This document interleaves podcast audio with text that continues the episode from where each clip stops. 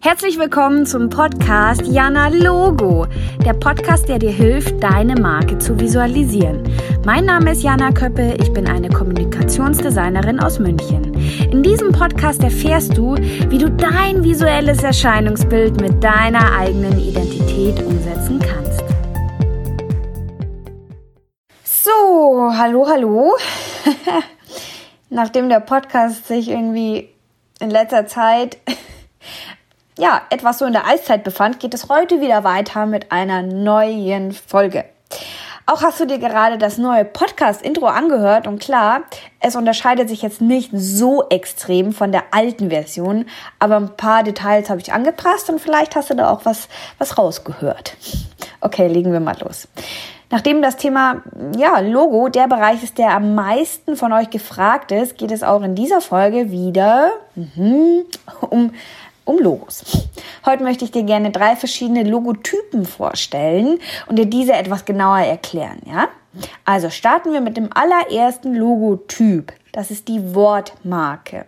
Kennst du auch die Logos, die nur aus dem Unternehmensnamen bestehen? Ja, das hört sich jetzt vielleicht zum allerersten Mal, wenn du so drüber nachdenkst, etwas langweilig an. Aber das ist überhaupt nicht der Fall. Und lass mich gerne den Begriff Wortmarke noch vereinfachen. Wir sprechen hier gerade über Logos, die nur, also wirklich ausschließlich aus einem Schriftzug bestehen. Stell dir einen Unternehmensnamen vor in einer Schrift und genau über diesen Typen sprechen wir jetzt. Klar, die Buchstaben können farbig gestaltet sein, der Schriftzug ist hm, vielleicht super auffällig und ähm, sehr, sehr individuell, aber an grafischen Elementen, ja, findest du außerhalb von diesem Schriftzug nichts, nichts mehr. Rein gar nichts. Das ist natürlich eine sehr, sehr reduzierte und minimalistische Form von einem Logo und deswegen auch ganz besonders. Den Mehrwert verrate ich dir gleich. Aber kurz erklärt, wann dieser Logotyp für dich in Frage kommt und welche Besonderheit diese Logoform so mit sich bringt. Wenn du einen kurzen Vornamen und Nachnamen oder einen knappen Unternehmensnamen hast, wunderbar, beste Voraussetzung.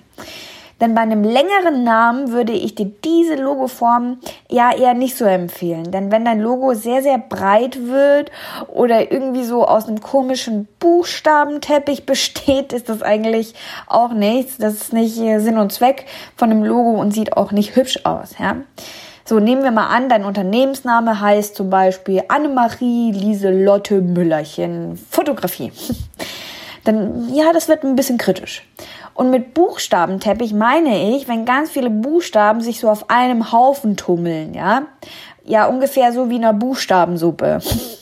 Das ist super unübersichtlich, nicht ansprechend. Also das geht echt gar nicht. Ja, und vor allem nicht später in der Weiterverarbeitung. Wenn du ein bisschen weiter denkst, wenn du dein Logo auf deiner Website platzieren möchtest, in dein Briefpapier einbauen möchtest, ähm, Visitenkarten und so weiter, ja. Also, die Wortmarke soll knackig und übersichtlich gestaltet werden. Okay, dann stell dir vor, dein Logo besteht nur auf einem Schriftzug. Und hier kommt auch der Mehrwert schon ins Spiel, ja? Ohne mögliche Ablenkung durch weitere Details steht immer eins im Vordergrund. Dein Unternehmensname, ja? Das schafft natürlich Präsenz. Vielleicht magst du es gar nicht glauben, aber diese Logo-Gestaltung, die ja, wie ich gerade schon erklärt oder wie ich es gerade eben schon gesagt habe, sehr, sehr minimalistisch, also die sehr, sehr minimalistisch ist, ist definitiv wirklich etwas für Experten und für einen Designer, der schon ein paar Jahre Berufserfahrung so mit sich bringt, ja? Warum? Also ich sag mal so, Dadurch, dass die Schrift mit deinem Unternehmensnamen natürlich im Vordergrund steht, es passiert ja nichts weiter, ja, soll hier einfach wirklich ein Experte am Werk sein, der sich gut mit Schriften auskennt, ja? Also ein Schriftexperte. Schriftenexperte, ja. Denn wie du mit Sicherheit schon weißt, wird jede Schrift sehr, sehr unterschiedlich. Ja, und natürlich solltest du dir immer einen Experten suchen, wenn es um die konkrete Umsetzung von deinem Logo geht. Doch diese Logoart, ja, ja, doch, kann man so sagen, gehört für mich persönlich zur Königsdisziplin und benötigt viel Erfahrung und viel Zeit. Denn finde mal eine einzige Schrift von Millionen verschiedenen Schriften, die wirklich zu 100 Prozent zu dir in deinem Business passt, ja? Das ist, das ist natürlich auch möglich und das macht sehr, sehr viel Spaß, so ein Logo zu entwickeln. Aber damit möchte ich quasi klar machen, dass es in dieser Logoform eben nicht darum geht, einfach den Unternehmensnamen zu nehmen und in irgendeiner lustigen Schrift abzubilden. Das ist einfach nicht Sinn und Zweck davon.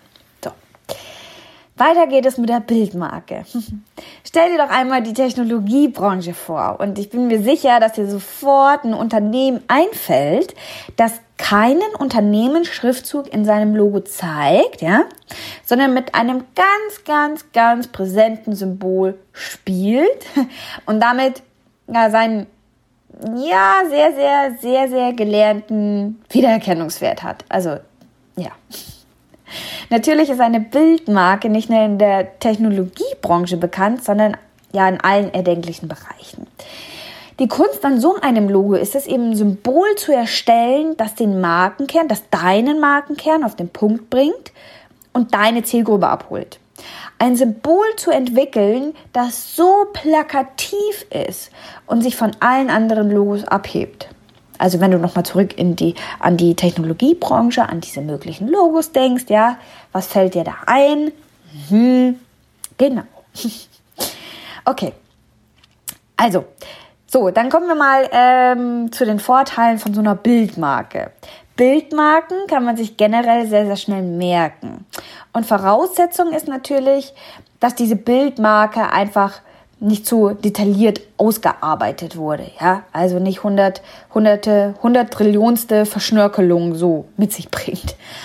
Und eine Bildmarke kannst du wahrscheinlich viel, viel schneller im ersten Moment verstehen, ja, denn bevor du dir so einen Unternehmensnamen durchliest, so wie wir es gerade hatten bei der Wortmarke, schafft es ein Symbol unabhängig von der Sprache, das, das ist auch noch ein wichtiger Punkt, da gehe ich gleich noch weiter drauf ein, dein Business zu repräsentieren, ja? So. Und wenn du jetzt sagst, okay, du hast ein Business und möchtest das im internationalen Markt repräsentieren und etablieren, so dann hat es natürlich, hat diese Logoform auch einen ganz, ganz krassen Vorteil. Wie ich gerade schon angedeutet habe, versteht jeder unabhängig von der Sprache die Bedeutung von einem Symbol. Ja? Du bist also nicht sprachlich gebunden und fokussierst dich somit nicht auf ein einziges Land. Okay. So, Überraschung. Der letzte Logotyp. Es geht um die Wortbildmarke. Und wie du dir mit Sicherheit schon denken kannst, sprechen wir hier von einem Kombinationslogo, ja? aus einem Schriftzug und einem weiteren grafischen Element. Das ist quasi der Mix. Oder die Mischung macht's, ja? Also, das ist ja, kann man so sagen, mm, ja, man kann auch so sagen, das ist eigentlich der Logo-Klassiker. Mit dieser Logoart machst du eigentlich nie etwas falsch.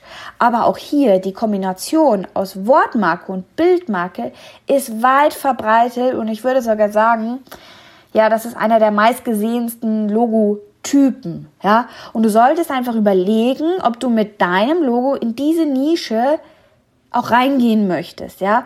Oder ob du eben genau aus dem vorher genannten Grund es anders machen möchtest, ja. Das ist äh, natürlich auch eine Option. So. Der allergrößte Vorteil von so einem Kombinationslogo, ja, ist deine Wort- Bildmarke, dieses Kombinationslogo, kannst du flexibel einsetzen. Und nichts spricht dagegen, deinen Namen und dein Symbol getrennt voneinander zu verwenden. Ja, das ist überhaupt kein Thema. So. Und ähm, wenn du jetzt mal ein bisschen weiter denkst, dann ist es auch so. Wenn du dir mal den Social Media Bereich vorstellst, kannst du natürlich immer ein Profilbild hinzufügen. Das ist alles gelernt auch von uns. Und hier kannst du jetzt einfach sagen, hey, alles klar, cool. Für dieses besondere und eher kleinere Format nehme ich einfach mein Symbol aus dem Logo. Ja? Das ist nicht nur intelligent und äh, wenn es gut gemacht ist, auch ein super Eyecatcher.